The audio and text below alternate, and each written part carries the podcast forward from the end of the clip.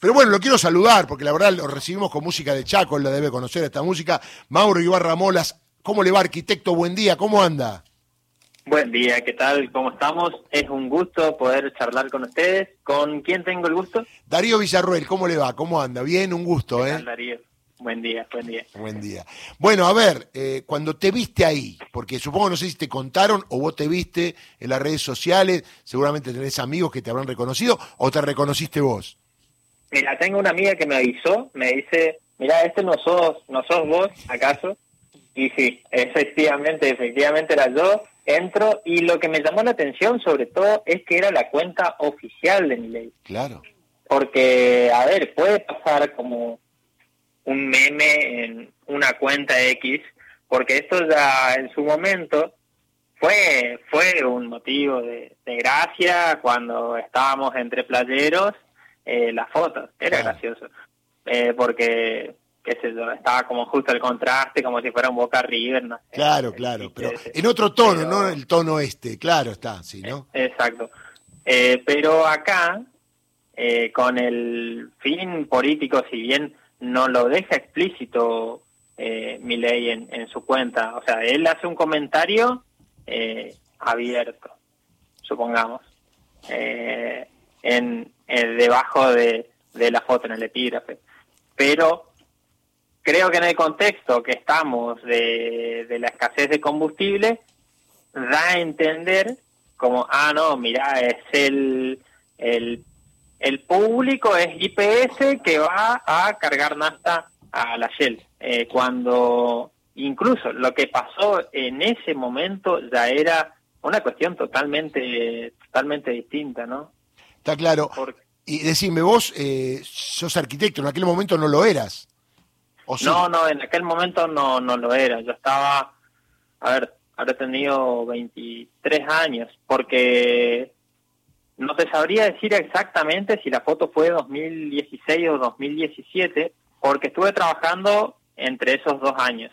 Eh, yo ingresé a trabajar en septiembre de 2016 y estuve hasta febrero aproximadamente del, del ¿Y ya 2017. estudiabas? ¿Ya te arreglabas para En- estudiar y laburar? En, en ese momento estaba estudiando, sí. Cuando cuando estaba en la Shell estaba tenía pausados los estudios, es decir, estaba con algunas materias de segundo año hechos, pero no no estaba no estaba cursando, no estaba no lo estaba haciendo. Eh, también se da esto de que tenía un, un buen sueldo, la verdad, ahí en, en la Shell para eh, decirte, era mi primer trabajo en blanco, eh, todo, todo legal, pero el tiempo también era un horario rotativo, entonces tenía horario a la mañana, a la tarde, a la noche, y, y te cambiaban semana a semana, eh, o cada dos semanas. ¿Vos sos el de la Shell o el de IPF? Yo soy el de la Shell, yo soy Ah, el de la Shell. y al otro muchacho no, no apareció el otro muchacho, el del IPF todavía. Se ve que no lo han No. encontrado. claro, seguramente seguramente saldrá que es el... Claro, y decime una cosa, ¿qué Pero te dio bronca, eh, tristeza, impotencia? Porque claro, más allá de que es una foto vieja, que alguien la use, que es candidato a presidente, dándola por cierta y bajando línea política, ¿no? Todo un combo. Sí, sí, sí, sí, creo que el combo justamente fue lo que me dio me dio bronca porque además tampoco no coincido con, con, con las propuestas. Y, y bueno, quería quería destacar esto, justamente aprovechar también para para poder desmentir lo que lo que está haciendo y la operación que creo que aparte eh, sistemática, ¿no? Y a propósito, vos sos un hombre de, la escuela pública, en la universidad pública, y que además recibiste ayuda del Estado, que son las becas, ¿no? Sí, sí, yo estuve estudiando en la EET número 21, Escuela de Educación Técnica General Manuel Belgrano. Ahí me recibí como maestro mayor de obras. Luego de eso empecé a estudiar en, en la Universidad Nacional del Nordeste, en la UNE.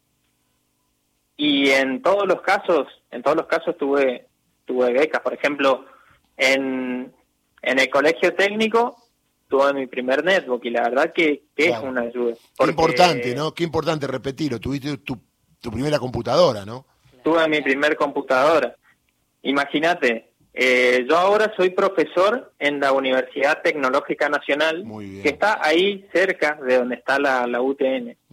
Y me acuerdo, me acuerdo que cuando teníamos la, la netbook, empezamos a usar AutoCAD y, y todos usábamos AutoCAD, o sea, era, era una novedad porque pasábamos del, del dibujo a papel al dibujo en computadora y bueno, todavía algunos profesores adaptándose, pero poder llevar la computadora eh, teniendo 17 años, 18 años al, al colegio, es algo que, que sin una netbook no lo hubiéramos podido hacer. Y hoy, imagínate, hoy soy profesor de la materia de dibujo. Claro, qué lindo. En la UTN, así o sea, el Estado tuvo mucho que ver con tu carrera, eso está claro. Sí.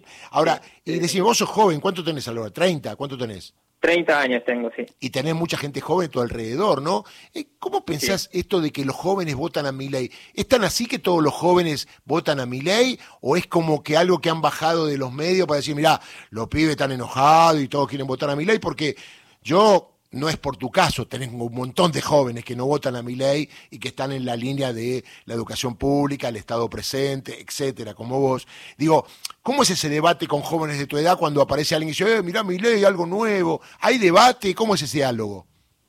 Mirá, la verdad que hay debate y suele escucharse más la voz de solamente existe el, voto de, de mi ley y cualquier opinión fuera de eso es como no sé, como que eh, sos un comedor de polenta, básicamente, si, si pensás otra cosa diferente. Entonces, qué sé yo, me pasaba, me pasaba a mí, sobre todo, eh, no no voy a hablar tanto por, por boca de otro porque prefiero, prefiero hablar por mí. No, porque yo tengo la idea de que no todos los jóvenes votan a mi ley porque conozco un montón, más. tengo hijos, tengo amigos, conocidos, amigos de mis hijos, y no es así. Una parte lo votará, pero no son todos. Lo que digo es que los medios te quieren bajar eso, que todos los jóvenes votan a mi ley, y no es así, ¿no? exactamente, te digo, te digo incluso cuando, cuando fue el resultado de, de estas elecciones, creo que todos nos llevamos eh, una sorpresa y por mi parte una, una grata sorpresa porque estaba, uno mira, mira los medios, mira más o menos eh, cuáles son la, eh, las proyecciones de, de, lo que va a ser y te y hay como un ambiente que vos decís, uh, claro, sí. Te arman la cabeza, te hacen la cabeza, es correcto. arman la cabeza. Y, y es como si fuera una sola voz lo que está pasando. Y eso también pasa cuando nos juntamos con amigos que a veces, te digo, las últimas veces que nos juntamos, así ya cuando somos de, sabemos que somos de partidos diferentes, eh, no hablamos de política, ¿ves? Hacemos, porque, porque personalmente la verdad me gustaría y sé que... No, tiene que volver el debate. Cuando eh, salga la violencia con la que hablan, el debate tiene que ser parte. Ayer se cumplieron el otro día 40 años de la democracia y vos habrás leído la historia Alfonsín Luder, que cuando ganó Alfonsín inmediatamente le propuso a Luder ser presidente de la Corte. Digo, era eh, un debate profundo, se quería la patria, ni locos iba a pensar en privatizar lo público, es decir, todos estaban del mismo lado, aunque con distintas ideas. Ahora me parece que hay gente que defiende el país, defiende lo público, defiende el Estado, y hay otros que defienden lo de afuera, ¿no? Los cipayos, como decimos nosotros. Vos sabés que algo que creo que también afectó esto de, creo que fue lo, no sé, no sé si decirte, si decirte lo más grave en, en términos de, de democracia, pero por lo menos que si bien no se terminaron las elecciones, es lo, lo que se fue asentando, es esta violencia que, que existe al, al pensamiento eh, Tal cual. al pensamiento y al debate. Porque uno se pone a mirar las entrevistas que se dan por, por la tele, las entrevistas que se dan por radio o los reportajes que hace que hace Milei y esa eh, violencia aceptada que está también se repite en los diálogos que uno tiene después con sus amigos. Correcto. Y es como un clima de época que... que... hay que es un clima de época que hay que terminar, hay que volver a la fuente, ¿no?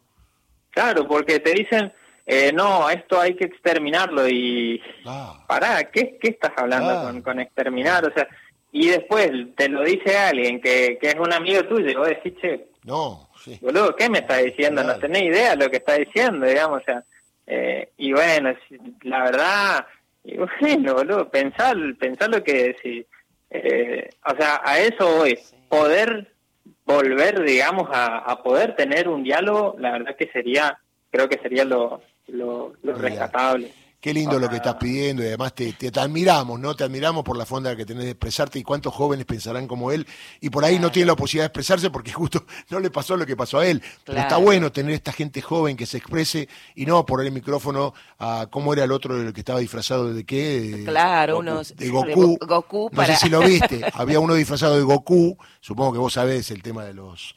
Eh, y cuando quiso hacer una nota dijo, no, no, porque yo soy un personaje público no está bien esa gente, ¿entendés? O sea, es complicado el tema. Así que bueno, Mauro, un abrazo grande, ojalá te vaya bien como arquitecto, eh, eh, un saludo a todos los chaqueños ahí en Resistencia y un abrazo grande. Gracias, gracias por ser como sos, porque está muy bueno que estas cosas se sepan. Un abrazo. Un abrazo para ustedes también, que la pasen lindo. Saludos. Chau, Mauro Ibarra Mola. Qué ejemplo, ¿no? Sí, maravilloso.